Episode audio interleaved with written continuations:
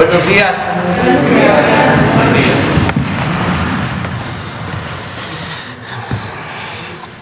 Pues como lo hacemos los miércoles, ya eh, se ha venido acreditando poco a poco eh, la sección de quién es quién en las mentiras de la semana. Elizabeth nos va a informar sobre esto. No sobra decir que se hace esta acción, se lleva a cabo esta acción, porque es mucho el bombardeo de mentiras en los medios de información, de muchas noticias falsas y es público y notorio que eh, la mayoría de los medios de información están eh, en una abierta campaña en contra de nosotros. De modo que hay que ir informando, ejerciendo el derecho de réplica y garantizando también el derecho a la libre manifestación de las ideas, no caer en la censura, en la mordaza, sino que haya libertades para todos. Los medios pueden ejercer todas sus libertades, todas, todas, todas. Eh, prohibido prohibir. Nada más que pues tenemos nosotros que informar para que no eh, cunda la desinformación, las noticias tendenciosas, de quienes están molestos con nosotros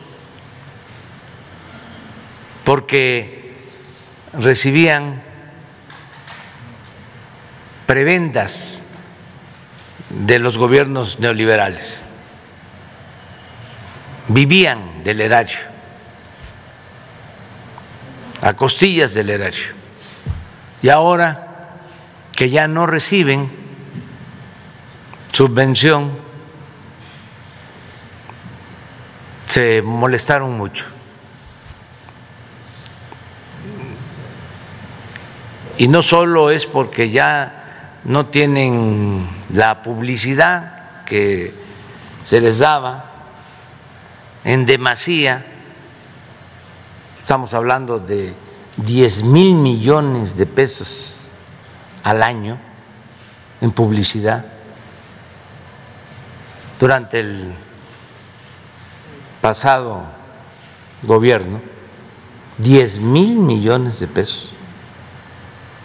Pero no solo era eso, sino que todos los medios más importantes tenían contratos de otro tipo en el gobierno,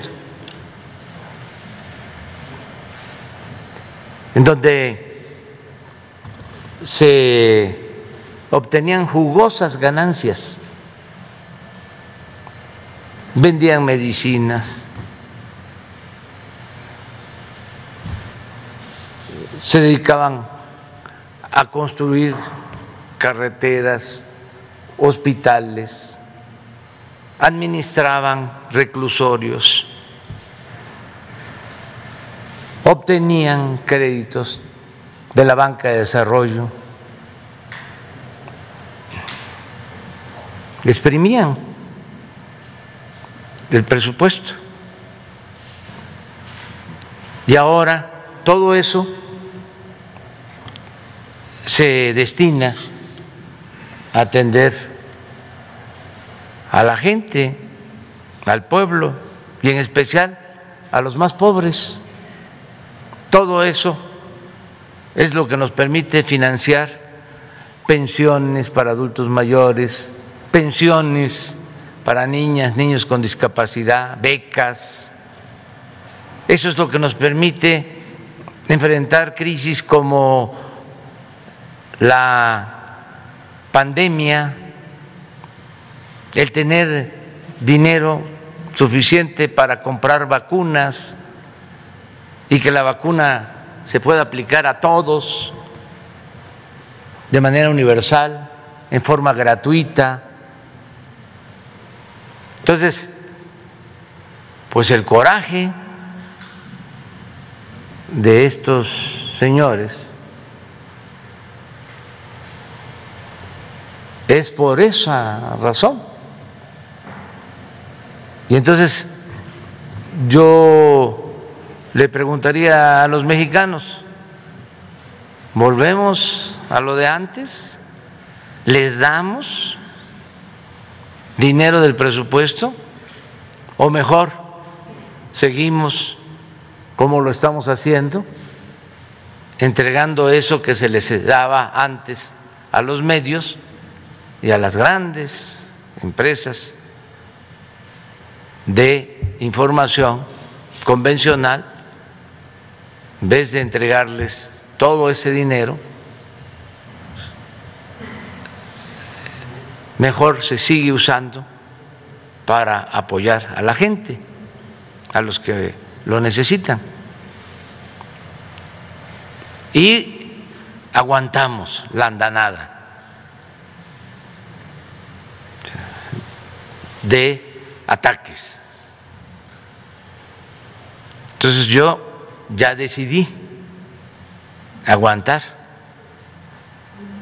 y yo creo que la gente va también a optar porque ya no se les dé privilegios a medios de información. y para que no hagan mella como hasta ahora, que no ha pasado a más, a mayores, lo que este, ayuda mucho es el respaldo, el apoyo de los ciudadanos. Y el que no se este, eh, atengan a ninguna información, sea de medios de información o sea del gobierno, que siempre estén eh, escudriñando, que siempre estén eh, revisando, que no se traguen ningún plato de mentiras que estén despiertos, avispados, que sepan cómo leer el periódico, cómo eh, escuchar la radio, cómo ver la televisión, cómo este, ver eh, el Internet, las noticias de las redes, que sepan qué puede ser una información falsa, eh, que se verifique lo que aparece en las redes, eh, que vayan también conociendo todo lo que es el mundo de la manipulación en las redes, los robots, cómo operan cómo eh, hay estrategas que manejan las redes sociales, no solo en México, en el mundo, todo esto que acaba de pasar con relación a Cuba, todo este despliegue de información bien inducido, nada espontáneo Entonces, tenemos mucho que aprender y además, algo que es fundamental, el que todos ayudemos a informar a los jóvenes, porque están muy indefensos. Ahora, con el encierro por la pandemia, estuvieron eh, muy expuestos a eh, contenidos tóxicos. Y es la formación de las nuevas generaciones. Y tenemos que plantearnos entre todos el qué hacer, porque sin duda hay eh, toda una campaña tendenciosa de eh, enajenar a la juventud.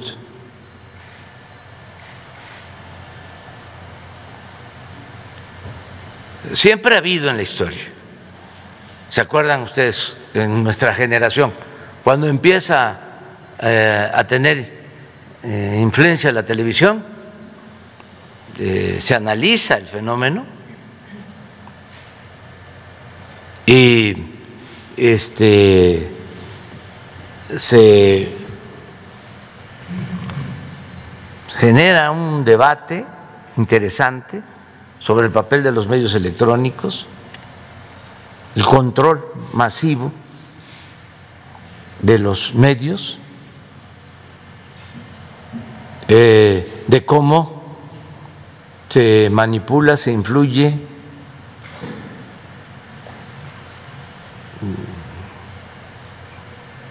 en palabras de Borges,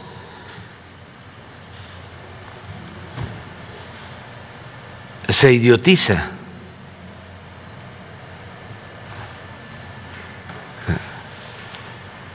Eh, pero mm, lo que estamos viviendo ahora es distinto.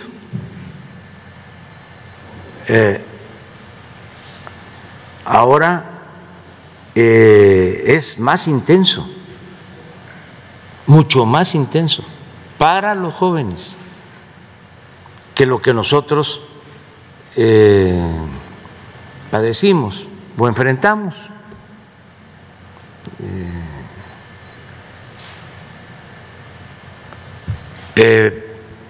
por eso hay que buscar opciones alternativas. Todos lo vemos en nuestras casas, con nuestros hijos o nietos. Y esto es muy importante, el protegerlos ante la manipulación. sin autoritarismos, porque no es nada más decir está mal o te están este, manipulando o no te dejes llevar por eso, sino cuál es la alternativa.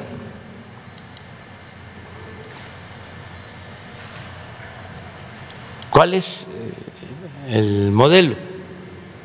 a seguir. ¿Cómo se informa?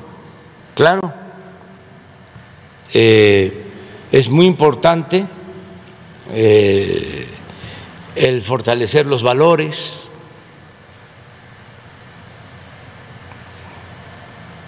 el regresar a lo básico, al humanismo, y para eso la familia,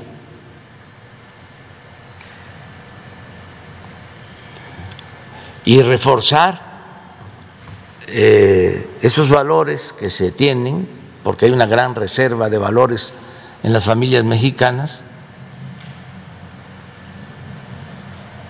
reforzarlos con la educación, con los contenidos educativos. No fue casual de que quitaran durante el periodo neoliberal el civismo, la ética, el que declararan el fin de la historia. No, fue un plan bien eh, concebido y les dio resultado. Entonces, hay que regresar a la ética, hay que regresar al civismo, hay que regresar a la historia. El tronco común en la formación tiene que ser el humanismo. Así como eh, se puede terminar una carrera de licenciatura ya en una especialidad, pues yo pienso que el tronco común tiene que ser el humanismo, como si fuese licenciatura. Buenos ciudadanos fraternos, solidarios, no egoístas, no individualistas, no clasistas, no racistas. Es el tronco común. Y de ahí, otro nivel, ya una especialidad hasta llegar a científicos, físicos, químicos, eminencias, pero con un tronco común humanista.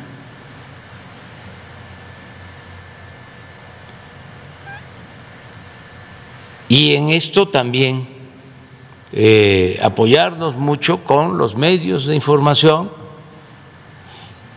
los que quieran contribuir, porque no todos los medios están entregados por entero a la mentira y al mercantilismo. Sí hay en medios de información excepciones honrosas, donde el medio de información convencional sí está pensando en el pueblo no está pensando solo en los intereses creados o en su conveniencia como empresa, sí piensan en los ciudadanos. Y lo otro es apoyarnos también mucho en las redes sociales, no abandonar ese terreno, ese campo de las redes sociales. De ahí hay que estar informando y fermando. Y en las conferencias, ni en los discursos en las plazas públicas, y en todos lados, moralizar, purificar la vida pública, humanizarnos cada vez más, porque eso nos va a ayudar mucho.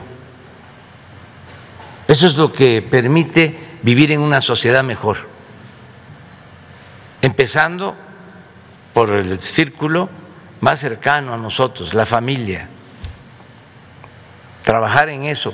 Cuando se elaboró la guía ética para la transformación, eh, se pidió que los adultos mayores de manera voluntaria pudieran eh, comentar la guía con sus nietos, crear un círculo de estudio, de análisis, de reflexión sobre la guía ética para la transformación. Y eh, reafirmar valores eh, morales, culturales, espirituales, porque fue tremendo lo que sucedió durante el periodo neoliberal. Eh, apostaron a destruir valores, a que todo fuese materialismo, que todo fuese el dinero. Y fíjense, eh, diseñaron un modelo mundial para eh, fraccionar las necesidades, demandas del pueblo.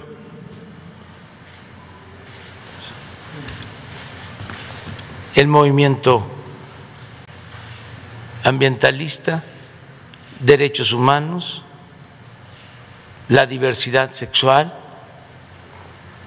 la defensa de los animales, un abanico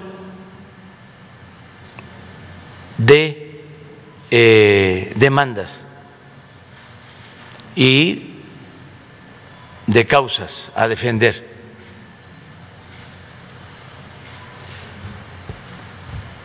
Y nos llevaron a corrernos hacia eso. Cada quien en su tema, para que el tema de la desigualdad y de la apropiación de bienes por una minoría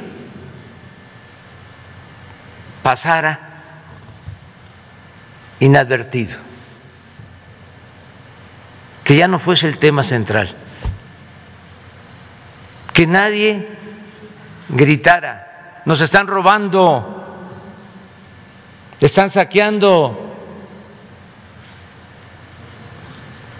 Y fue el periodo de mayor saqueo y de mayor desigualdad en la historia del mundo y no nos dimos cuenta. No era el tema central. Era el cambio climático. Claro que nos importa defender el medio ambiente a todos. Pero, ¿qué no hay en todo esto? Mucha hipocresía. Se dice, vamos a defender el cambio climático, ah, pero vamos a producir más petróleo, ¿eh? Vamos a extraer más petróleo. Un doble discurso. Porque lo económico, lo financiero, está por encima de todo. Aun cuando demagógicamente estemos hablando del cambio climático. Aquí en nuestro país, durante todo el periodo neoliberal, ni siquiera se usaba la palabra corrupción. En los discursos, ni en los medios. No se trataba el tema, ni en la academia. No hay libros sobre la corrupción que imperó en el periodo neoliberal. Y fue lo que destruyó todo, fue lo que llevó a la crisis de México. Y nosotros estábamos volteando a ver otro lado. Por eso ahora están tan enojados, porque estamos hablando de lo que consideramos el principal problema de México, la corrupción. No quisieran que habláramos de eso. Entonces, sí es importante la labor que podamos hacer entre todos para eh, seguir creando conciencia, que siga adelante la revolución de las conciencias y eh, tener mucho cuidado, mucha atención con los jóvenes para el futuro.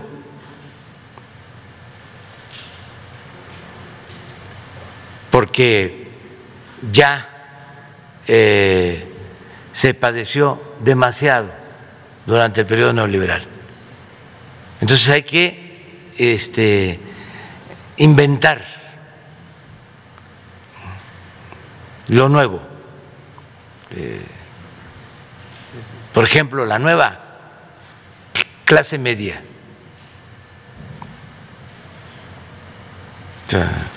Eh, lograr la movilidad social, que el hijo del campesino, del obrero, del trabajador, del comerciante salga adelante, que se vaya ascendiendo en la escala social, vamos, que se progrese. Y que salgan de la pobreza millones de mexicanos. Pero que los que vayan saliendo de la pobreza se vayan convirtiendo en una clase media con dimensión social, con humanismo, una nueva clase media. No individualista, clasista, racista Ayer eh, van a protestar en frente de la Embajada de Cuba unos eh, conservadores de clase media.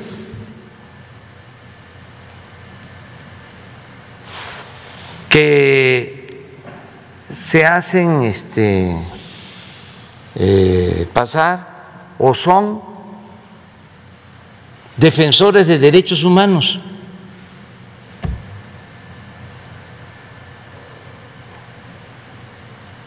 Y hay una confrontación afortunadamente menor, pero sí hay eh, insultos.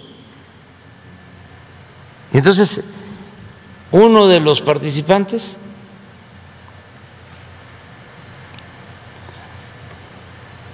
le dice a un eh, funcionario de la Embajada de Cuba,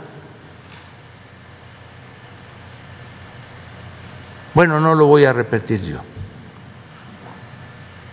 el de derechos humanos, pero eh, estoy seguro o es posible que este señor esté preparado académicamente que tenga licenciatura, maestría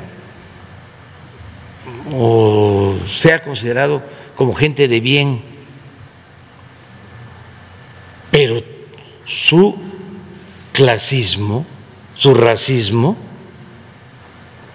lo trae a flor de piel, pero no es, es el caso.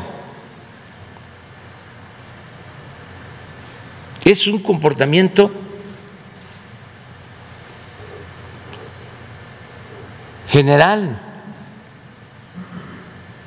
Eso no debe de ser un modelo a seguir.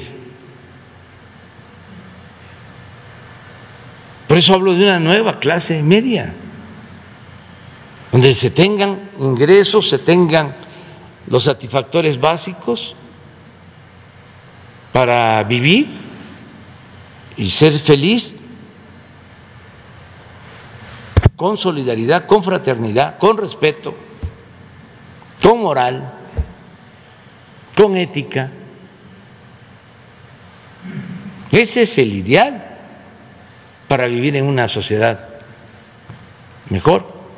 No puedes poner el, el incidente de ayer. Todo esto, yo ofrezco disculpa a ustedes, pero no olviden que yo tengo como tarea eh, hablarle a mucha gente. Siempre lo he hecho, llevo años así, eh, predicando pueblo por pueblo. Pues ahora que tenemos esta posibilidad con esta conferencia, que nos ven muchos, pues hay que hablar del tema, hay que poner el tema a debate. Este, aunque se esté en contra, pero esto es lo que importa para que podamos vivir mejor. ¿Lo tienen?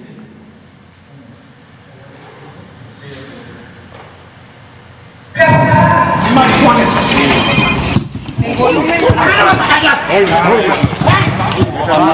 ¡No me toques! ¡No me toques! ¡Está muerto el maricón!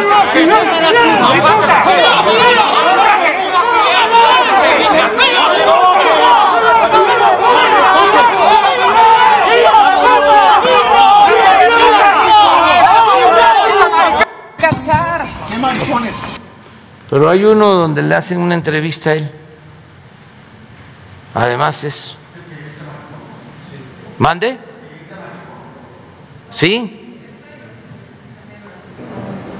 Las dos cosas.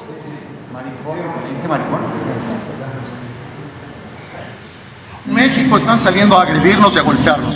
El guardia negro que estaba ahí me empujó en territorio mexicano. Ahí estamos. Entonces tenemos un Y es derechos humanos. Estamos en Cuba y que pueden venir aquí a reprimir a los Presidente de la Comisión Mexicana de Derechos Humanos.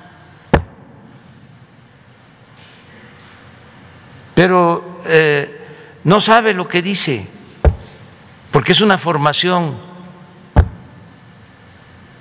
Y no es él solamente. A eso es a lo que me refiero cuando hablo de la necesidad de un cambio de mentalidad. Y ya en personas mayores ya es muy difícil que se den los cambios. Lo único que se logra es que se queden callados, pero la mentalidad está ahí. Nada más por cuestiones de hipocresía,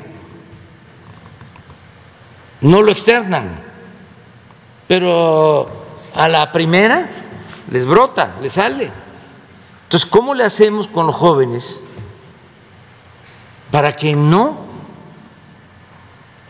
se actúe de esta manera? Y lo que están recibiendo de información, pues va en este sentido.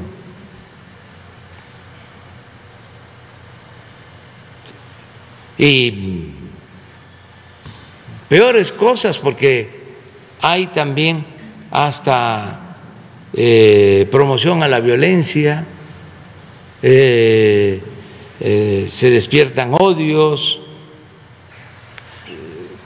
Entonces, ¿cómo buscamos que esto no pase? Ese es el cambio verdadero, no lo material, sino el cambio de mentalidad. Y lo podemos lograr entre todos. Bueno, ahora sí, Ana, Elizabeth. Con su permiso, señor presidente, buenos días. Eh, ¿Quiénes quieren las mentiras? Es un ejercicio de transparencia en el que el Gobierno de México ejerce su derecho de réplica frente a las noticias falsas o la desinformación respecto al quehacer gubernamental. En este espacio se exponen las mentiras o información engañosa. Para hacerlo, para hacerlo recurrimos a la metodología Pointer recomendada por el relator de libertad de expresión de la Comisión Interamericana de Derechos Humanos. Esta consiste en ubicar las mentiras, analizar su alcance y precisar la información verdadera. Algunas voces de los medios de comunicación han señalado su preocupación por eh, porque en este espacio se ataque a medios de comunicación o periodistas y se descalifique las voces críticas y las opiniones disidentes. Queremos aclarar que esto no es verdad. Aquí no se cuestiona la crítica, ni se descalifican las opiniones, ni se censura a la disidencia. Estrictamente nos dedicamos a desmontar las mentiras que se difunden en medios de comunicación y redes sociales. Insistimos, aquí no se estigmatiza a periodistas ni a medios. En un país democrático, la discusión política y el derecho de réplica deben ser prácticas cotidianas que fortalezcan el debate civilizado si alguno de los señalamientos hechos durante nuestra locución eh, son imprecisos o requieren de alguna aclaración, siempre estaremos dispuestos a reconocerlo. Pero no es coincidencia que los más feroces críticos de este espacio sean quienes monopolizaron la información en nuestro país. Muchos de ellos lucraban con la información y están muy enojados de que se les puede exhibir en esta sección. En su crítica se escudan en la defensa de la libertad de expresión. Ahora que el Gobierno de México ha otorgado un trato equitativo a todos los medios, es natural que quienes se han beneficiado del régimen anterior hoy muestren enojo. Por eso reafirmamos que este ejercicio es parte de la vida democrática del país y de la defensa del derecho a la información. Y para confirmarlo, basta señalar que hace unos días el gobierno de Francia anunció la creación de una agencia oficial para detectar noticias falsas que provengan del extranjero y pretendan interferir en las elecciones de su país. El gobierno de México no pretende reproducir los vicios del pasado. En apego al segundo párrafo del artículo sexto constitucional, pretende que toda persona tenga derecho al libre acceso a la información plural y oportuna, así como a buscar y recibir y difundir información e ideas de toda índole por cualquier medio de expresión. A partir de ese derecho es que la sección ¿Quiénes quieren las mentiras? se propone que cada persona se propone que cada persona se forme una opinión propia y juzgue por sí misma lo que aquí se expone. Vamos a presentar dos noticias el día de hoy. Una tiene que ver con el programa Sembrando Vida y otra con eh, compra de medicamentos. A esta le llamamos nado sincronizado contra Sembrando Vida. El 7 de julio pasado, el periódico La Crónica publica un reportaje titulado Falsean los datos de Sembrando Vida, en el que supuestamente se altera información de los beneficiarios para inflar los patrones. El mismo día, Carlos Loret de Mola publica en su columna del Universal, echan a andar el programa Sembrando Vida y que en lugar de reforestar, deforeste, porque motiva a los campesinos a tumbar árboles del bosque para poder sembrar. En ambos casos se trata de información engañosa. ¿Por qué decimos esto? La siguiente, por favor. En primer lugar, el Gobierno de México no falsea información ni cifras de programas sociales los datos de los beneficiarios pasan por diferentes filtros antes de subirlos a la plataforma. En todos los casos se verifica la autenticidad de los datos para que la información sea transparente y confiable. Y se verifica en campo la información.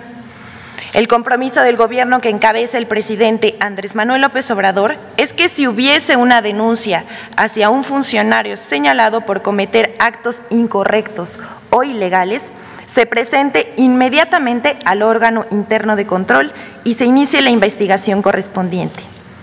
De haber un funcionario que no cumpla con los principios de transparencia y se preste a la simulación, se le sancionará y en caso, si es un ciudadano, se le dará de baja del programa social. Ahora bien, queremos eh, que sepan de dónde viene esto. En los últimos dos años se han publicado supuestas denuncias en contra del programa Sembrando Vida, pero ninguna ha sido probada. Incluso se acusó al programa de causar la deforestación del país. Todo ello es falso. Por ejemplo, este año se publicó un reportaje que se ha convertido en referencia nacional e internacional. Sin embargo, lo afirmado ahí es falso. La agencia Bloomberg publicó un reportaje firmado por Max de Haldebank en el que asegura que beneficiarios de Sembrando Vida deforestan la selva para poder integrarse al programa del Gobierno de México. El gobierno ofrece testimonios de supuestos sembradores sin nombre ni ubicación. Tras esta publicación, al, medio, al menos ocho medios de comunicación retomaron la información entre los que se encuentran Reforma, El Universal, el economista y eje central. Aquí estamos viendo las imágenes de cómo retomaron la información. Mientras que destacados personajes de la oposición reprodujeron esta información en Twitter. Queremos recordarle al pueblo de México que solo el 10% de la población en México tiene una cuenta de Twitter, por lo que el debate se vuelve irrelevante si es en, en unos cuantos. Veamos, por ejemplo, eh, los ejemplos de ellos son Gabriel Cuadri, Claudio X González, el expresidente Felipe Calderón y la Coparmex han reproducido este infundio. El video que se observa en estas impresiones de pantallas es una mujer narrando que están deforestando la selva, pero lo que claramente se observa en el video es un potrero, con lo cual es un infundio y es falso. A través de una búsqueda a la inversa en el sitio Google y a través de la plataforma Tanay, encontramos que las fotos con las que se ilustran las notas sobre el tema no están debidamente identificadas con el sitio en el que se supone fueron tomadas. Ahora queremos decir fuerte, ¿por qué es mentira? Las reglas de operación del programa Sembrando Vida indican claramente que no se puede ingresar al programa quienes hayan talado o realizado quemas en sus parcelas. Y esto se verifica y documenta antes de ser beneficiario. El reportaje de Bloomberg cita un informe del Instituto de Recursos Mundiales con sede en Washington y afirma que el programa pudo haber causado la pérdida de 73 mil hectáreas de cobertura forestal en 2019. José Iván Zúñiga, gerente de bosques del mm, eh, Instituto de Recursos Mundiales en México, aclaró en entrevista con la periodista Elia Baltasar para el IMER México que el dato de 73 mil hectáreas no es por deforestación, sino por pérdida de cobertura forestal y que ésta se debe al cambio de uso de suelo, la urbanización, la agricultura y la ganadería, y la tala ilegal. Precisa que Sembrando Vida no es culpable de esa situación y no debe criminalizarse el programa. Sembrando Vida es uno de los programas de reforestación más importantes en el mundo. Este año se habrá sembrado más de 800 millones de árboles por lo que ya está muy cerca de lograr la meta de sembrar mil millones de árboles en más de un millón de hectáreas. Es un programa de reforestación y de regeneración social sin precedentes en el país y uno de los más importantes en el mundo. La siguiente, bueno, es, a esta le titulamos Birmex y la información patito. Ahora mostramos el caso de Darío Celis en el financiero, que se presenta en esta ocasión no en esta sección no por su oposición a este gobierno, por su crítica o por sus opiniones contra el presidente. Aparece en esta sección porque publicó mentiras en su columna publicada el 12 de julio pasada titulada Escándalo, incinera Birmex Propofol Patito. El Propofol es un anestésico de corta duración que es utilizado para intubar a pacientes críticos de COVID-19. El señor Darío Celis asegura que el medicamento fue comprado en la India por los laboratorios de biológicos y reactivos de México. Esta información es falsa. Birmex, como se conoce a este laboratorio público, adquirió el medicamento el en Europa. El, columnista del financiero afirma que el gobierno importó el Propofol sin registros de la Comisión Federal de Protección contra Riesgos Sanitarios, lo cual también es falso. El anestésico importado cuenta con las certificaciones internacionales aceptadas como son la CE en Europa y la FDA eh, y está debidamente documentado que cuenta con el acta de hechos de la Comisión de Operaciones Sanitarias de COFEPRIS. Vamos a presentar el documento. Ahí está el documento de la COFEPRIS. Darío Celis, además, asevera que el Propofol, por el que se pagó cerca de 60 millones de pesos, fue destruido, incinerado. Tercera falsedad. Al día de hoy no se ha decomisado, ni mucho menos se ha incinerado una sola pieza de Propofol. Muestra de ello es que es el inventario actualizado que tiene Birmex en sus almacenes ubicado en el Estado de México. ¿Es cuánto, presidente?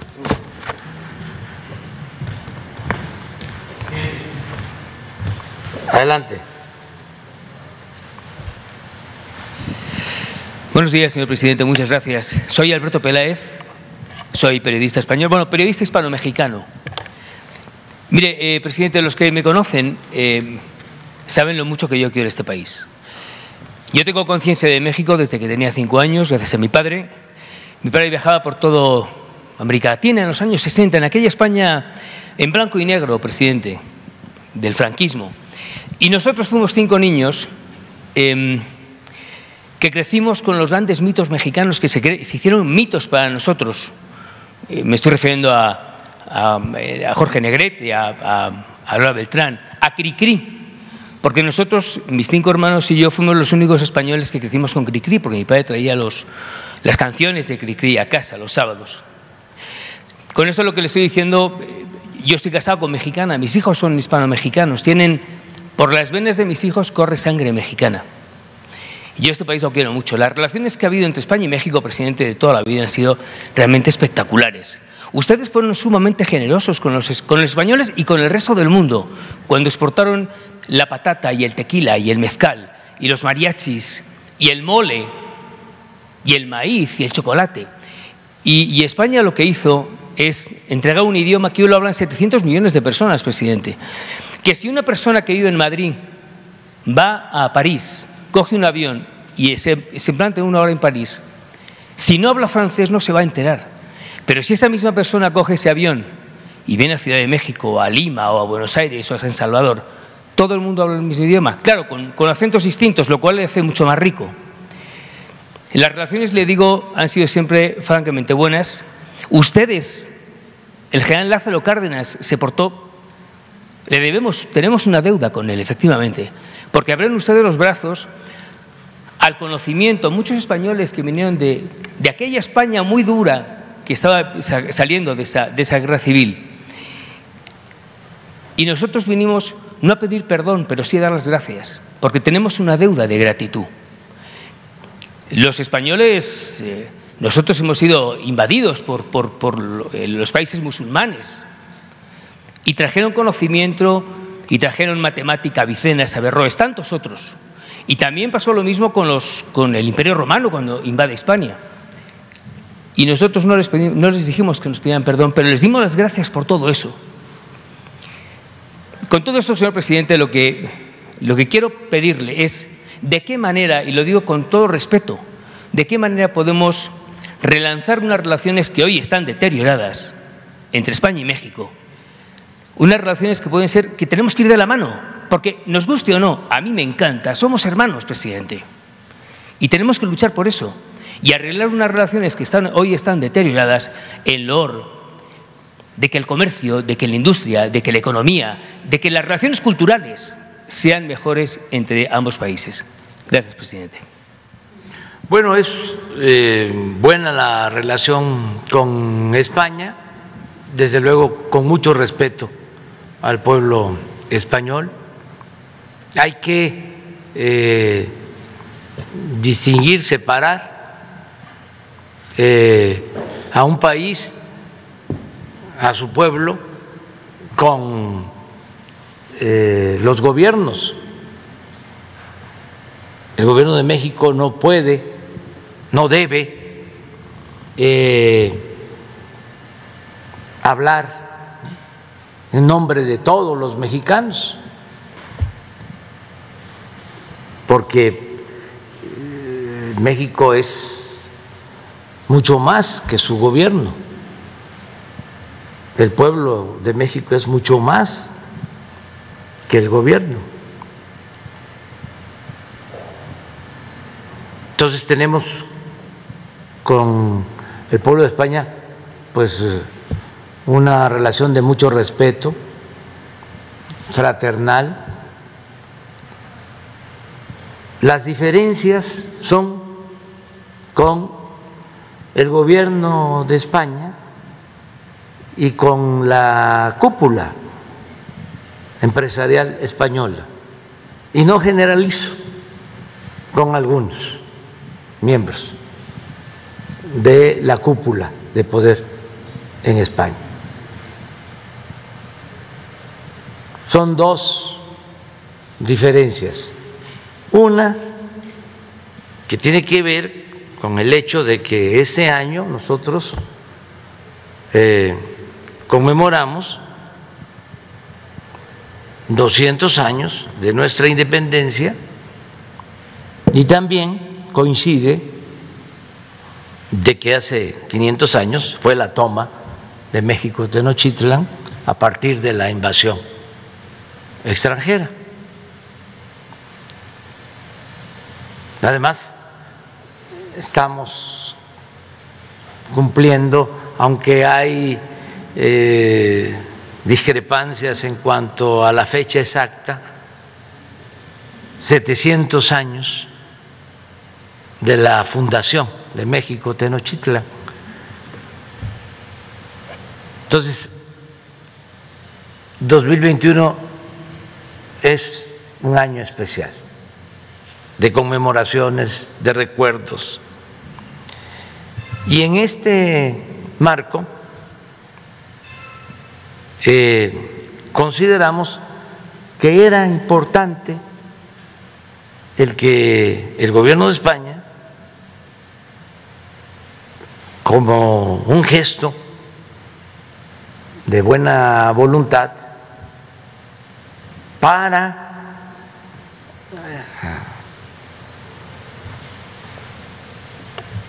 Mejorar nuestras relaciones. Para darle nuevas razones a las relaciones históricas con España, pues que se ofrecieran disculpas por eh, excesos, por autoritarismo, que se ejerció durante eh, la invasión, durante la conquista. Incluso las autoridades españolas de aquel entonces juzgaron a Hernán Cortés por abusos cometidos en México entre otras acusaciones, por haber asesinado a Cuauhtémoc. Lo hicieron las autoridades de España. Entonces, les planteamos que son tiempos de reconciliación para ver hacia el futuro. No condenando solo el autoritarismo, el robo, el saqueo a México, sino también reconociendo lo que se aportó de España y de Europa a nuestro país en ese tiempo y en otras épocas. Bueno, envío una carta que hasta podríamos ponerla ahora de manera respetuosa y no tienen ni siquiera la delicadeza de responderla. La filtran y empiezan los ataques a mi persona y al gobierno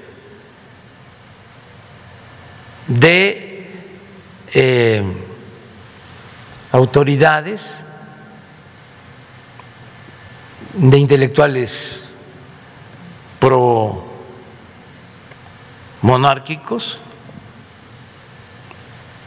Vargas Llosa, otros escritores, la prensa, el país, programas de radio, de televisión en España, burlándose de nuestra propuesta, que por qué tenían ellos que pedir perdón, con mucha arrogancia. Les faltó humildad. Se olvidan de que el poder es humildad.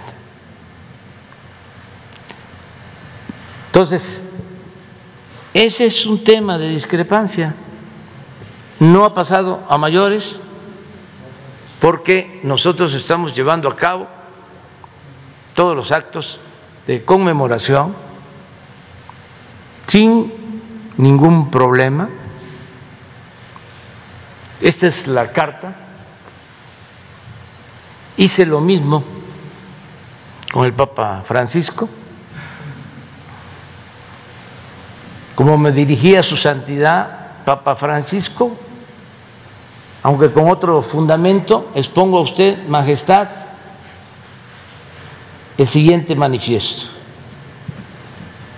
A principios del año en curso se cumplió medio milenio desde la llegada de Hernán Cortés al territorio de la actual República Mexicana y en 2021 se conmemorarán los 500 años de la caída de Tenochtitlán. Asimismo, Dentro de tres años México celebrará los primeros 200 años de su vida. Eh, está, está mal ahí. Eh, es en septiembre, tres meses, celebrará los primeros 200 años de su vida independiente, es en septiembre de este año. Nos encontramos pues en un periodo en el que resulta ineludible la reflexión ante hechos que marcaron de manera decisiva la historia de nuestras naciones y que aún generan encendidas polémicas en ambos lados del océano. Cuando mandé esta carta y empezaron los cuestionamientos, se dijo, eso ya pasó, eso ya se olvidó. No habían transcurrido ni 20 días o un mes después de esto y empezaron eh, movimientos, sobre todo en Estados Unidos, eh, en contra de la colonización, eh, quitando estatuas, todo un movimiento. porque eh, existen todavía eh, estos sentimientos. Sin afán de ahondar en ellas, Su Majestad, me ciño a los hechos. La incursión encabezada por Cortés a nuestro actual territorio fue sin duda un acontecimiento fundacional de la actual nación mexicana. Sí, pero tremendamente violento, doloroso y transgresor. Comenzó como un acto de voluntad personal contra las indicaciones y marcos legales del reino de Castilla. Cortés sale de Cuba por su propia decisión. Y la conquista se realizó mediante innumerables crímenes y atropellos. Así lo aprueban los cargos fincados por la justicia española al propio Cortés en los juicios de residencia a los que fue sujeto 1518, 1547, de los que es emblemático el encarcelamiento y asesinato de Cuauhtémoc, último mandatario azteca, 1825. Tanto en la conquista como en el proceso de colonización que siguió, se cometieron incuantificables violaciones a las leyes entonces vigentes. Entre las más públicas y notorias se vulneró el principio del quinto real, se impuso la fe y se construyeron templos católicos sobre las antiguas pirámides con los materiales de estas. Se instauraron la esclavitud y las encomiendas. Las tierras propiedad de los naturales fueron usurpadas y repartidas a colonizadores y a órdenes religiosas. Se realizó un sostenido saqueo de las riquezas naturales, particularmente por medio de la minería. Se implantó un ordenamiento social basado en la segregación de castas y razas. Se impuso la lengua castellana y se emprendió la destrucción sistemática de las culturas mesoamericanas. En suma, durante la colonia se vulneraron derechos individuales y colectivos que con una mirada contemporánea deben asumirse como atentados a los principios que rigen a ambas naciones, formulados a través de tratados y otros convenios de cooperación.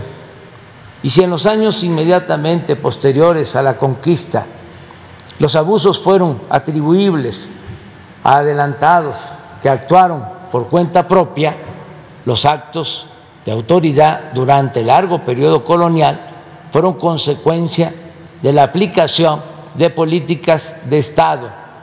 Las instituciones virreinales fueron parte de la corona española, pese a que en todo ese periodo ningún monarca peninsular visitó la Nueva España.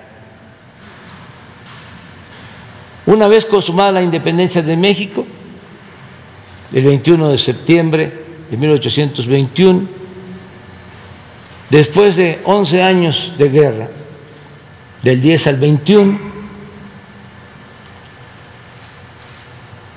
el reino de España intentó de manera infructuosa, aunque con grandes daños a la nación, una reconquista entre 1821 y 1854. Envió varias incursiones militares.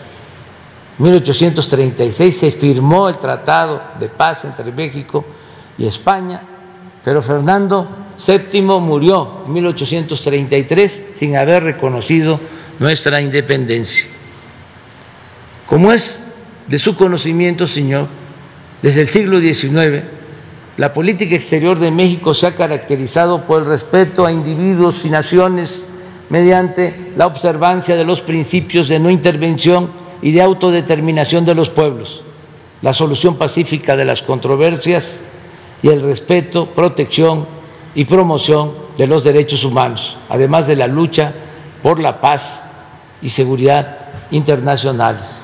Lineamientos hoy establecidos en el artículo 89 de la Constitución Política de los Estados Unidos Mexicanos. Actualmente, el Estado que preside no pide un resarcimiento del daño en pecunario de los agravios que le fueron causados por España, ni tiene el propósito de proceder de manera legal ante los mismos. En cambio, México desea que el Estado español admita su responsabilidad histórica por esas ofensas y ofrezca las disculpas o resarcimientos políticos que convengan. Por ese motivo, Su Majestad, las actuales autoridades mexicanas elabora un pliego de delitos que exhibirán ante el Reino de España antes de que finalice el año en curso. 21 de septiembre de 2021 México celebrará 200 años de vida independiente. El gobierno que presido quiere recordar este acontecimiento construyendo la reconciliación con el pasado del país, por más remoto que parezca. Tal fecha coincidirá con los 500 años de la caída de Tenochtitlán y el inicio de la colonia y se establecerá el 21 de septiembre como Día de la Reconciliación Histórica. Fue ese día, ese día el Estado mexicano pedirá perdón a los pueblos originarios, cosa que ya estamos haciendo nosotros. por haber porfiado una vez consumada la independencia, en la agresión, la discriminación y el expolio a las comunidades indígenas que caracterizaron el periodo colonial. El desagravio hará énfasis en las guerras atroces y genocidas emprendidas por el gobierno mexicano en contra de los pueblos yaquis y maya. La guerra del yaqui en Sonora y Sinaloa y la guerra de castas en la península de Yucatán. Ya fuimos a Yucatán a ofrecer perdón y vamos a estar en septiembre eh, con los pueblos yaquis para hacer lo mismo, porque durante el porfiriato se asesinaron a 15 mil yaquis para quitarles sus tierras y sus aguas y los deportaron a trabajar como esclavos a Yucatán y a otros estados del sureste. Y estamos llevando a cabo un programa de justicia a los pueblos yaquis. Y ya hicimos lo mismo en el caso de Yucatán. Así como en la persecución racista que sufrieron los chinos en el territorio de México donde durante las primeras décadas del siglo XIX y en otros agravios y atrocidades que diversas autoridades cometieron contra la población. Ya estuvimos también en Torreón, donde se llevó a cabo con el movimiento revolucionario una matanza de eh, ciudadanos migrantes chinos y ya también ofrecimos perdón. Para la nación que represento, es de fundamental importancia, Señor, invitar al Estado español a que sea partícipe de esta reconciliación histórica, tanto por su función principalísima en la formación de la nacionalidad mexicana, como por la gran relevancia e intensidad de los vínculos políticos, culturales, sociales y económicos que hoy entrelazan a nuestros dos países. Me alienta el propósito de superar en forma definitiva los desencuentros, los rencores, las culpas y los reproches que la historia ha colocado entre los pueblos de España y de México, sin ignorar ni omitir las ilegalidades y los crímenes, crímenes que los provocaron. Con este propósito, el Gobierno de México propone a Su Majestad que se trabaje a la brevedad y en forma bilateral en una hoja de ruta para lograr el objetivo de realizar en el 2021 una ceremonia conjunta al más alto nivel, que el Reino de España exprese de manera pública y oficial el reconocimiento de los agravios causados y que ambos países acuerden y redacten un relato compartido, público y socializado de su historia común a fin de iniciar en nuestras relaciones una nueva etapa plenamente apegada a los principios que orientan en la actualidad a nuestros respectivos estados y brindar a las próximas generaciones de ambas orillas del Atlántico los cauces para una convivencia más estrecha, más fluida y más fraterna. Reciba Su Majestad las expresiones de mi más distinguida consideración. Esto no fue contestado. Eso, esa carta la filtraron este, a la prensa y desataron toda una campaña de ataques.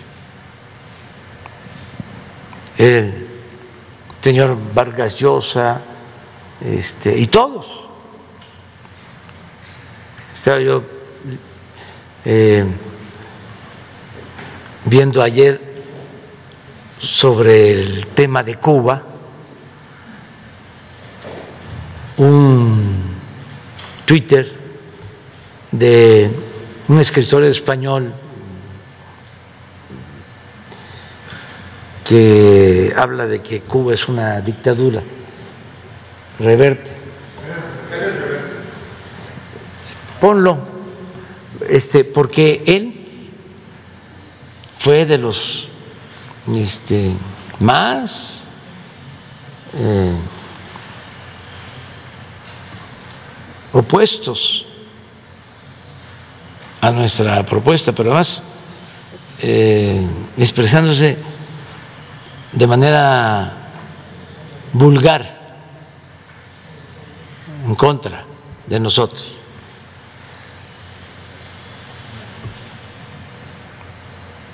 Pero ese es un asunto. El segundo es que nos ofendieron mucho en los últimos tiempos. Miren lo que dice. No creía necesario expresar lo evidente, pero me lo piden. Cuba es una dictadura, no una democracia. Ya pontificó. Y quien defienda al régimen cubano sea español o hispanoamericano, demuestra tener muchos intereses turbios, mucha ansiedad política y muy poca vergüenza. ¿Qué más puedo decir? A ver, le contestó Pedro Miguel, es que esto es interesante.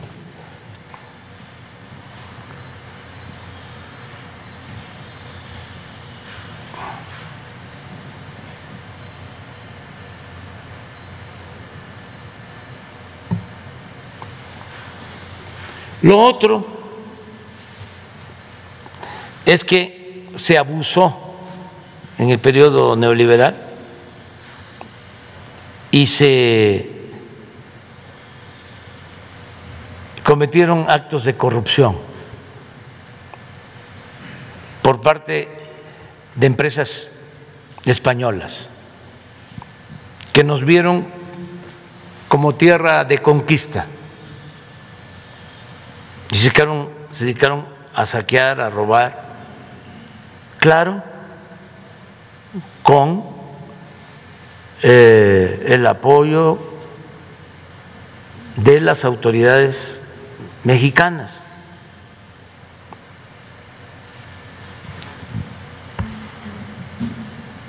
Tenemos casos como el de Repsol de España contratos jugosísimos, muy buenos para ellos, muy malos para la hacienda pública de México. El caso de OHL,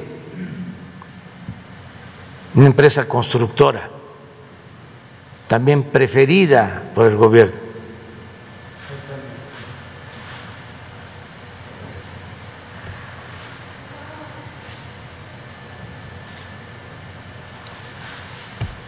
Está muy fuerte, pero así está la polémica. Qué bien que lo planteas, como buen periodista que eres. retomo lo de las empresas. Y el caso más ofensivo es el de Iberdrola, que se convirtió en un monopolio y controla el mercado eléctrico del país.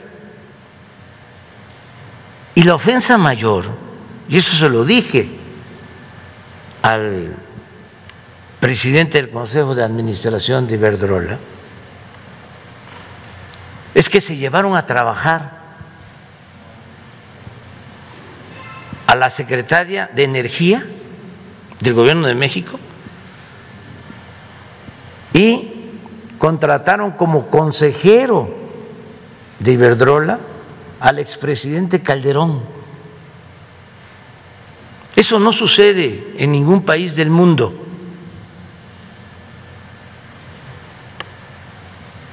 Entonces, ya no se permiten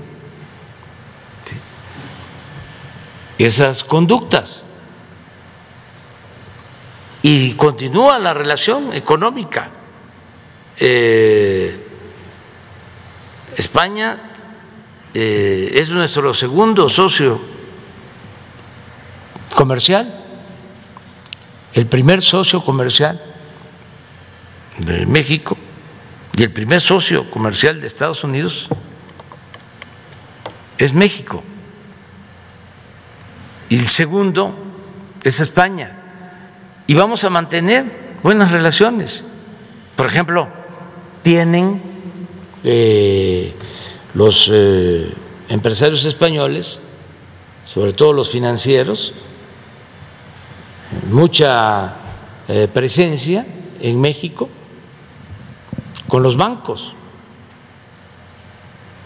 Acabo de reunirme con el presidente de lo que era Bancomer, que ahora es, no recuerdo el nombre, es un banco. Así es, de España acaba de estar con nosotros hace como 10 días con los directivos, hay muy buena relación y llevo muy buena relación con Ana Botín de, de Santander. Y desde el principio hicimos el compromiso de que no íbamos a cambiar las reglas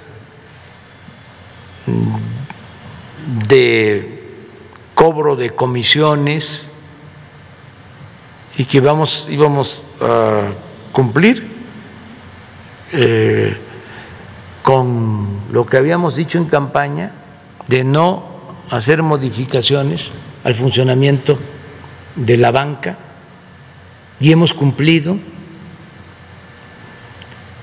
Entonces, se pueden seguir haciendo negocios en México. Eh, México sigue estando abierto a la inversión extranjera y a la inversión, de España, negocios eh, lícitos que no se hagan al amparo del poder público, que no se hagan mediante el influyentismo, que no tengan que ver con la corrupción. Entonces, yo creo que convenía el poner un eh, límite a esa situación de descomposición que había en las relaciones económicas y comerciales, en donde perdía México, en donde se consideraba, lo repito, que México era tierra de conquista, eso ya no se va a permitir pero no hay eh, ninguna aversión al pueblo español que respetamos mucho. ¿Me da usted el derecho a la réplica, ¿Sí? presidente? Mire, eh, cuando le he hecho esta pregunta es porque Bueno, eh, uno, uno, uno no solamente es de donde nace, uno es de donde le quieren, donde uno conoce a la gente, y yo me siento profundamente mexicano hace muchos años, por eso me he atrevido a hacer esta pregunta.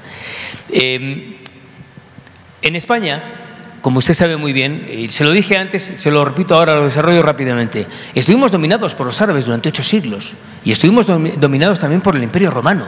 Y gracias a ellos, sí, con todos los claroscuros que, que hubo, por supuesto que los hubo, pero pasó hace muchos años, presidente, hace muchos siglos. No, llego a entender, a lo mejor es que eh, soy demasiado limitado en ese aspecto, pero no llego a entender, presidente, el, perdón y más bien creo que debemos, todos nos debemos una gran gratitud y desde luego nosotros, y yo se lo digo desde ahora.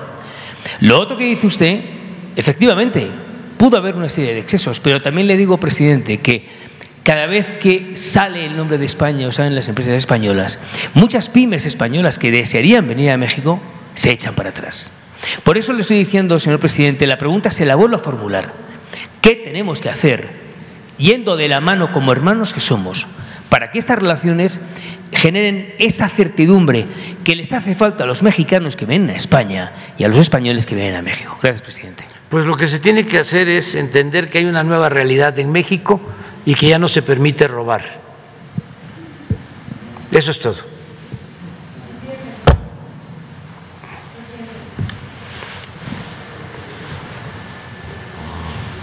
Buenos días, Isabela Cotea, Diario El País. Mi pregunta es sobre el conflicto de la Comisión Federal de Electricidad con la empresa estadounidense Whitewater Midstream. Es una empresa comercializadora de gas en Texas que a unos meses de hacer haber sido fundada, recibió miles de millones de dólares en contratos con la CFE a partir de la reforma energética y bajo la administración anterior. La CFE ha dicho que emprendió acciones legales, tanto civiles como penales, en contra de Whitewater Midstream. Y mi pregunta para ustedes, ¿qué detalles, qué avances nos puede dar sobre esta demanda? Nos interesa saber si la demanda se dio en Estados Unidos, en alguna corte en Nueva York, por ejemplo. Y bueno, su punto de vista sobre cómo esta empresa se hizo acreedora de tantísimos, tan enormes contratos a partir de la reforma energética. Bueno, eh, parte de mi tiempo, considerablemente importante tiempo, lo tengo que dedicar, lo he tenido que dedicar a enderezar entuertos, porque el gobierno eh, permitió el saqueo de la hacienda pública. Y estamos encontrando todavía eh, eh, contratos eh, leoninos, contratos en donde se benefició a empresas, ¿sí? a costa de perjudicar o afectando la hacienda pública de México estos contratos, por ejemplo. Entonces, muchos ya eh, convertidos en litigios, ya en tribunales. Acabamos de perder en tribunales internacionales eh, un litigio eh, acerca de una obra eh, de ampliación de la hidroeléctrica de Chicoacén, que tenemos que eh, pagar una cantidad por eso. Entonces, el dilema siempre eh, ha sido para nosotros acudir a los tribunales, que es interesante eso, en donde siempre perdemos, porque todo el aparato judicial lo construyeron, todo el andamiaje eh, judicial está construido para favorecer a las empresas. Es muy difícil que gane el gobierno, ni en México ni en el extranjero. Entonces, ante esa situación, es una realidad, hemos optado por buscar acuerdos. Es decir, a ver, cuando el gobierno estaba al servicio de ustedes y ustedes eran los que mandaban, porque ustedes tenían secuestrado al gobierno, se firmaron estos contratos, pero son completamente injustos, como los contratos que firmaron para los gasoductos, donde había que estar pagando tarifas elevadísimas y al final los gasoductos se quedaban como propiedad de las empresas. ¿Por qué hicieron lo de los gasoductos? Por corrupción. Porque compraron gas de manera exagerada. Tenemos que eh, hacernos cargo de contratos que significan eh, el doble del gas que necesita México y que se tiene que pagar, aunque no lo usemos. Pero ¿por qué hicieron eh, estos gasoductos? porque supuestamente iban a construir 12 plantas termoeléctricas que iban a requerir ese gas. Pues no construyeron las 12 plantas termoeléctricas, pero sí entregaron los contratos para el gas por influyentismo. Entonces logramos un acuerdo con una disminución no del todo eh, favorable, sino no tuvimos más que llegar a este acuerdo porque si nos íbamos a los tribunales nos salía peor, por lo que le acabo de mencionar.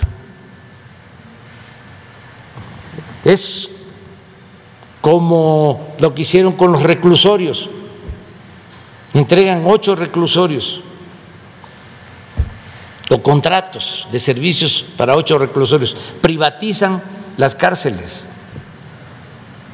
y obligan al gobierno, esto lo hacen en la época de Felipe Calderón, cuando García Luna estaba de secretario de Seguridad Pública. Entonces, de acuerdo a los contratos, a los 20 años de estar pagando por el servicio, los reclusorios les quedaban a las empresas.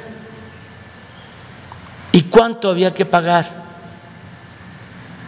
De manera permanente, estuviesen o no llenos los reclusorios, 16 mil millones de pesos al año. Cuando llegamos, estaban ocupados solo al 20% de su capacidad, pero estábamos pagando al 100%. Estamos hablando de alrededor de 4.500 pesos diarios por recluso, sin tomar en cuenta otros gastos de vigilancia. ¿A quiénes les dieron estos contratos? Pues a las grandes empresas, a los mismos que les dieron los contratos de gasoductos, a dueños de medios de información famosos, por ejemplo, al dueño del financiero, le dieron un reclusorio. Al dueño del financiero también le dieron un crédito Nacional Financiera por 100 millones de dólares. Todo eso. Entonces, en este caso que me planteas, es lo mismo. Porque eh, apostaron, y esto molesta mucho, a quebrar la Comisión Federal de Electricidad, a arruinarla. Lo mismo que a Pemex, destruir las dos empresas públicas. Con problemas graves para el abasto de la energía eléctrica. Nosotros ahora hicimos el compromiso de no aumentar el precio de la energía eléctrica y lo estamos cumpliendo y lo vamos a cumplir durante todo el sexenio, pero para eso necesitamos rescatar a la Comisión Federal de Electricidad y defenderla, porque hicieron reformas y llegaron al extremo de que a las plantas de la Comisión Federal de Electricidad no les permitían el despacho de la energía que producían estas plantas. Primero tenían que subir a la red las privadas con el cuento de las energías limpias. que se puso de moda. Bueno, todas esas nuevas empresas ni siquiera significaron nuevas inversiones para México, no trajeron inversión de España o de otros países. La banca de desarrollo de México financió todos esos programas. Ahí están este, los adeudos.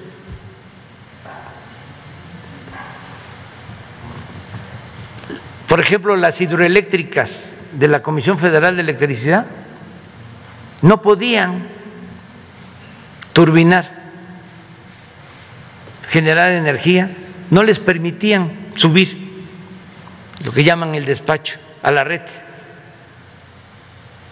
Las dejaron hasta lo último. Y la energía que se produce con agua es la más barata y la más limpia. Entonces, eh, ajustaron el marco legal para saquear, para robar. Eso que estás planteando es parte de lo mismo de lo está viendo el director de la Comisión Federal de Electricidad y eh, se va a analizar eh, hasta eh, lo que se pueda hacer legalmente y de acuerdo a nuestras posibilidades, porque como decía también el presidente Juárez, nadie está obligado a lo imposible. Este, vamos a eh, informarte, le voy a pedir a Jesús que te entregue todo el informe de cómo está este asunto. Muchas gracias. Una de estas reformas precisamente fue de las que usted habla durante la administración pasada, incluyó la creación de CFE International, que funciona como una empresa privada. Y Pemex también tiene un equivalente que es PMI. Estas empresas privadas tienen discrecionalidad y funcionan como un tipo de caja negra, a pesar de que son financiadas por el, el, pueblo de México. Yo quiero saber si en su propuesta que usted ha anunciado para el nuevo sector eléctrico, que incluirá una reforma constitucional, van a erradicar estas filiales privadas de, los, de las empresas productivas del Estado. Sí, eh, en general lo que vamos a plantear es que el Estado pueda eh, hacerse cargo del 54% del mercado nacional. Ahora la Comisión Federal eh, puede mm, aportar el 35% y tiene capacidad para mucho más, pero sus plantas están eh, paradas o subutilizadas porque no les permiten el despacho. Eh, los órganos que crearon con la reforma energética están por encima de eh, la autoridad de las empresas públicas, por encima de Pemex y por encima de la Comisión Federal de Electricidad. Entonces, eh, la ley, por ejemplo, es la que decide este, y cómo funcionan estos órganos autónomos que son los que eh, definen la distribución del mercado. Entonces, por eso vamos a modificar la Constitución para que 54% eh, sea abastecido por la Comisión Federal de Electricidad y 46% para la iniciativa privada. O sea, no es este, desplazar al sector privado es poner orden, porque no se le puede dar el mismo trato a Repsol o a Odebrecht que a la Comisión Federal de Electricidad. La Comisión Federal de Electricidad es una empresa pública que no tiene fines de lucro.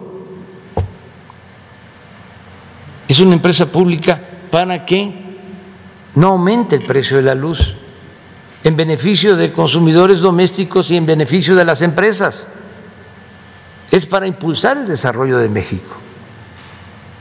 Las empresas particulares, su propósito es la ganancia, es la utilidad, es el lucro.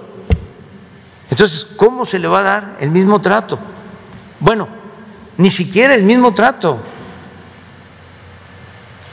Porque, de acuerdo a la reforma energética, el trato preferencial fue para las empresas particulares.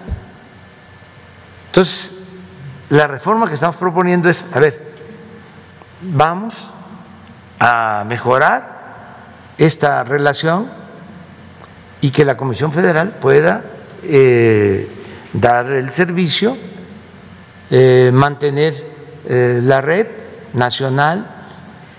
Es un asunto hasta de seguridad nacional tiene que ver con la protección civil, tiene que ver con garantizar que no haya apagones, que no nos falte nunca la luz, pero se necesita poner orden. Es lo que eh, se va a hacer con la nueva reforma. Y en lo que tú estás planteando, si eso este, es eh, eh, algo que perjudique al sector público se va a quitar, se va a modificar. Vamos a hacer esta reforma. No queremos meternos tanto a fondo, es eso y darle un trato especial a la Comisión Federal de Electricidad, porque eh, si no, eh, es sancionada y se le considera monopolio por el Instituto este, de la Competencia que defiende a las empresas particulares y que está en contra de la Comisión Federal de Electricidad y de Pemex. Cuando hicimos una reforma legal, eh, todavía no se publicaba eh, la reforma aprobada por el Poder Legislativo y a unas horas empezaron a llover amparos Y lo más sorprendente es que así, con esa rapidez, este instituto de la competencia también presentó un amparo en contra de la ley eléctrica.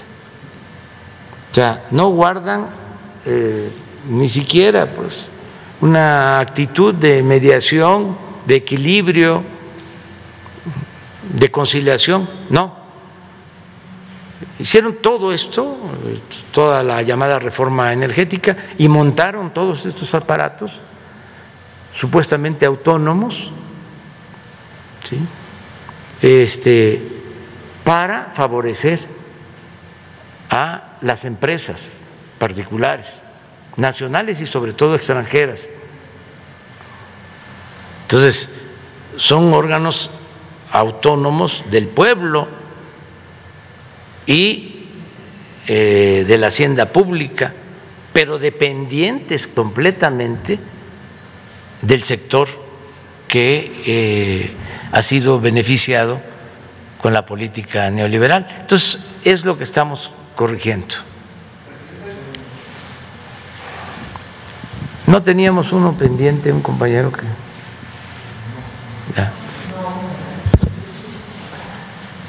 Gracias, señor presidente. Buenos días, este, Víctor, buen día para Víctor Blogs y México Informa de YouTube, presidente. Eh, le quería solamente comentar o hacerle un recordatorio hace tres meses, señor presidente, sobre el tema de la reapertura de la escuela del MESH en, Hidalgo. Eh, ¿Qué informe eh, nos podría compartir o cuál sería el informe que le, pudo haber entregado la este, nueva secretaria de, de la SEP? Y le quería también hacer eh, una mención. la semana pasada usted comentaba eh, sobre eh, el nuevo censo del bienestar para las personas adultos mayores de 65 años. acudí ese día que vino, bueno, me tocó venir el martes pasado este, acudí a la, Torre a, la Torre Bienestar que se encuentra aquí en Reforma y me encontré con una situación que la verdad este, no sé si este, pues la subsecretaria junto con el secretario May ya tengan un proyecto de eh, dar la información correcta a toda la gente que se quiera incorporar, porque como usted sabe, pues usted eh, comentó en Guelatao, este, Oaxaca, que se iba a ampliar el, el, registro a los 65 años. Entonces me encontré muchas quejas por parte de los adultos mayores ahí presentes, porque ahí en la Torre Bienestar pues les estaban entregando fichas, un, limitado este, número de fichas. Entonces pues llegaba la gente eh, pues a hacer algún trámite, les decían que ya no las podían atender porque pues ya se habían acabado las fichas. Entonces, eh, no sé si, este, pues aprovechando su espacio, presidente, usted como lo dice, pues mucha gente lo ve, ¿no? Este, sobre todo los adultos mayores, para que sepan, este, pues a dónde se tiene que recurrir para hacer este, este registro. Gracias. Sí. Mira, eh, acerca del MISHE se está trabajando, se va a reabrir, es un compromiso que se tiene, se va a cumplir este, con la pandemia, se cerraron las escuelas, estamos ahora preparándonos para el reinicio a clases presenciales, mm, tenemos que poner en buen estado las escuelas, ya voy a hablar de eso, porque necesitamos del apoyo de autoridades estatales, municipales, también de las sociedades de madres, de padres de familia, porque han estado abandonadas las escuelas durante mucho tiempo, hay escuelas incluso hasta vandalizadas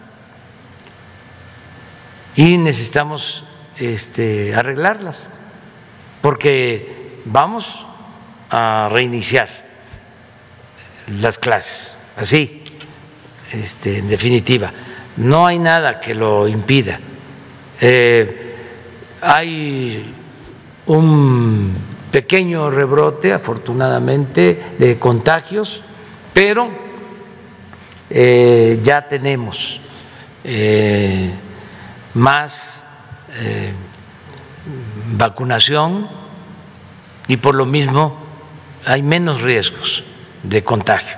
Y ya no podemos este, seguir con las escuelas cerradas, estamos a abrir De modo que el inicio de clases se va a dar y vamos este, a presentar aquí, yo pienso que para la semana próxima, ya una propuesta para que con tiempo nos eh, preparemos todos. Eh, madres, padres de familia, autoridades, maestras, maestros, todos, todos, todos. O sea, que no nos eh, malacostumbremos, sino tenemos que regresar a clases a finales de agosto, de acuerdo al calendario escolar. Y para entonces yo estoy seguro que va a estar resuelto lo del MESHE, que es un compromiso que tenemos. Las autoridades de, educación, presidente, a los encargados de bueno, las, las personas eh, que piden que se reabra nuevamente este, eh, este importante plantel. Sí, sí, sí se está viendo. Eh, teníamos unas mesas antes de la pandemia este, con los maestros. Nos reuníamos periódicamente. Ahora se suspendieron por la pandemia, pero ya vamos a volver a, este, a mantener estos diálogos, tanto con el sindicato de maestros como con la CENTE, aquí en Palacio.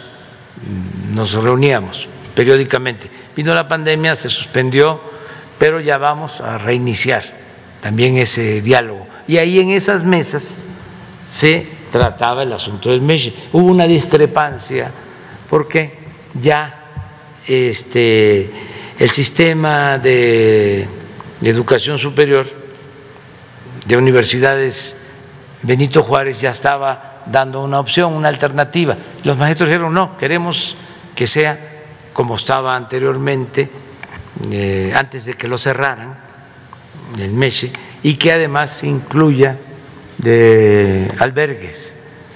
En eso está ya. Ya está la instrucción para que se cumpla. Es un compromiso que yo tengo y se va a cumplir. Entonces, este, les podríamos comentar a los profesores este, que en este nuevo ciclo escolar eh, podría estar ya abierto el plantel, señor presidente. Sí, y además este, lo tenemos que hacer porque ha pasado mucho tiempo. Y eh, hay que seguir empujando el elefante. Eso. Este, lo de los adultos mayores, decirles, son dos cosas. Una, que ya se está aplicando, el aumento del 15%. Ese ya lo recibieron. Los que están inscritos, que son más de 8 millones, ya recibieron el aumento del 15%. Y viene otro aumento, eh, porque va a ser periódico, hasta llegar a principios del 24, eh, siendo el doble de lo que se recibe en la actualidad. O sea, eh, va a ir aumentando, va a incrementarse al 100% y va a ir aumentando también de acuerdo a la inflación, agregándole la inflación. Ese es el compromiso que hice en Guelatao, eh, Oaxaca, y se va a cumplir. Lo otro es el compromiso de incluir a mayores de 65 años. En eso es un proceso también que se está llevando a cabo. Es una cantidad en un bimestre va a ir aumentando, va a ir aumentando, y se piensa que para finales de marzo del año próximo tenemos ya el 100.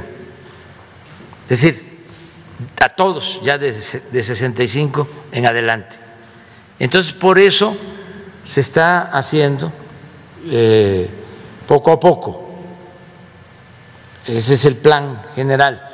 Voy a pedirle a este, la subsecretaria de egresos de Hacienda, que es la que hizo la proyección, mm, Victoria Rodríguez, eh, a Carlos Torres, que es secretario técnico y el coordinador de lo que son programas eh, de bienestar y a Ariana Montiel, subsecretaria de Bienestar, a Javier May, secretario de Bienestar, los cuatro que vengan aquí. Este, si es eh, posible, el lunes. Ah, vamos a estar en Acapulco, pero lo pueden hacer allá. De hecho, la agenda, señor presidente, creo que está programada ahí unos, este, unos encuentros con, Va, a ser social, todo. Eh, mi gira por, por Guerrero es eh, para eh, evaluar programas de bienestar, porque Guerrero es un estado para nosotros prioritario. Oaxaca, Chiapas, son de los estados en donde tenemos que seguir invirtiendo más, más, más, más, porque son de los estados con más pobreza. Ahora eh, los tres estados, Chiapas, Oaxaca y Guerrero, son los que más apoyos están recibiendo, pero hace falta más, sobre todo en Guerrero. En Chiapas vamos avanzando. Este, por ejemplo, en Chiapas el programa Sembrando Vida son 200 mil hectáreas, son 80 mil sembradores. Eso que este, se se, habló el día de hoy. En el caso de Oaxaca, bueno, son muchas acciones este, integrales para el bienestar del pueblo de Oaxaca. Y en Guerrero también, Guerrero, lo más que se ha hecho, bueno, ahí hay adulto mayor, hay apoyo para discapacitados, hay becas, todo, todo.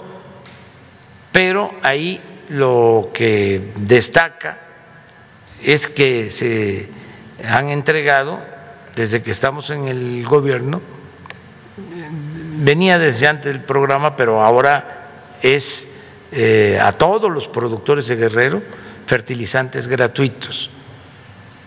Sin embargo, no es suficiente. En Guerrero eh, se requiere más, porque es de los estados, repito, con más pobreza y con mayores niveles de desnutrición en regiones como la montaña. Entonces, voy a eso. Además, yo quiero, porque es un compromiso que está pendiente, que la Secretaría de Salud del Gobierno Federal se traslade a Guerrero, porque viene todo el plan de descentralización que no se ha podido cumplir, solo en el caso de la Secretaría de Energía, que sí ya está Rocío Nale despachando desde Villahermosa, eh, y otros, pero muy pocos casos. Falta que en vez de estar en reforma, la Secretaría de Bienestar, un edificio de lujo del régimen anterior, ya se cancele eso y se vayan a Oaxaca porque ahí va a estar la sede de la Secretaría de Bienestar. Y la sede de salud va a estar en Guerrero, como la sede de la Secretaría de Cultura en Tlaxcala, como la sede de Educación en Puebla, como la sede de Agricultura en Obregón, Sonora. Esos son compromisos que vamos a cumplir. En el caso de la eh, Secretaría de Educación Pública ya están trabajando con ese propósito para irse a Puebla. Pero eh, el lunes informamos sobre lo de adultos mayores. ¿Cuál es el trámite? ¿Qué se está haciendo? Este, para que los adultos mayores no tengan que hacer este, fila y este, no se no se asolen ni les afecte el agua ni nada, porque hay que cuidarlos mucho. Muy bien, ya es la hora. Es la hora de la... ¿Podría darnos un reporte de Chiapas, de Pantelón? ¿Qué hablaron esta mañana en la mesa de seguridad? Se habló de eso, pero mañana te informo. Sí, mañana te informo. Sí, es, es, es, un- es una buena información para poner este, orden y sobre todo evitar que haya enfrentamientos. Está eh, participando la Guardia Nacional. Pero mañana informamos. Muchas gracias.